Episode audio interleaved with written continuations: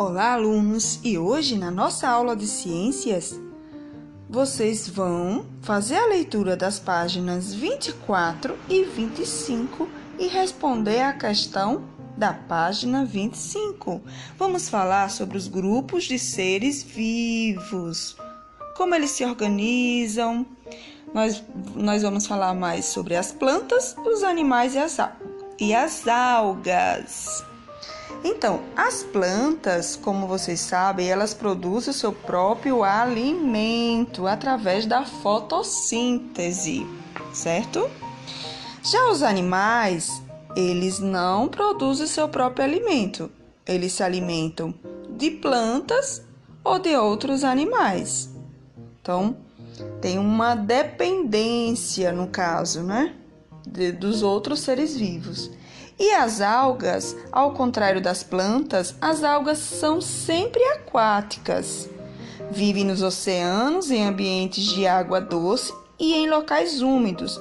Mas, assim como as plantas, as algas produzem o próprio alimento por meio da fotossíntese. Certo?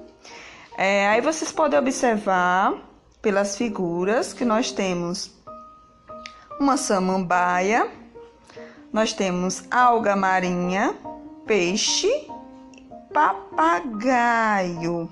E aí vocês vão preencher de acordo é, com seu habitat, ou seja, onde vive, e como obtém o alimento, certo?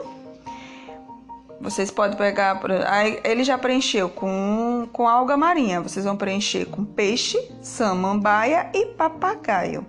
Basicamente, vocês vão responder se vive em ambientes terrestres ou aquáticos, onde vive, e como obtém o alimento, vocês vão ou é, escrever procura o alimento, o alimento no ambiente, que são os animais, por exemplo, ou por meio da fotossíntese, ou seja, produz seu próprio alimento.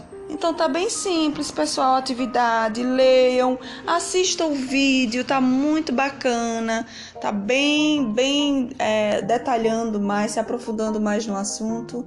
E é isso. Tchau, tchau. Até a próxima.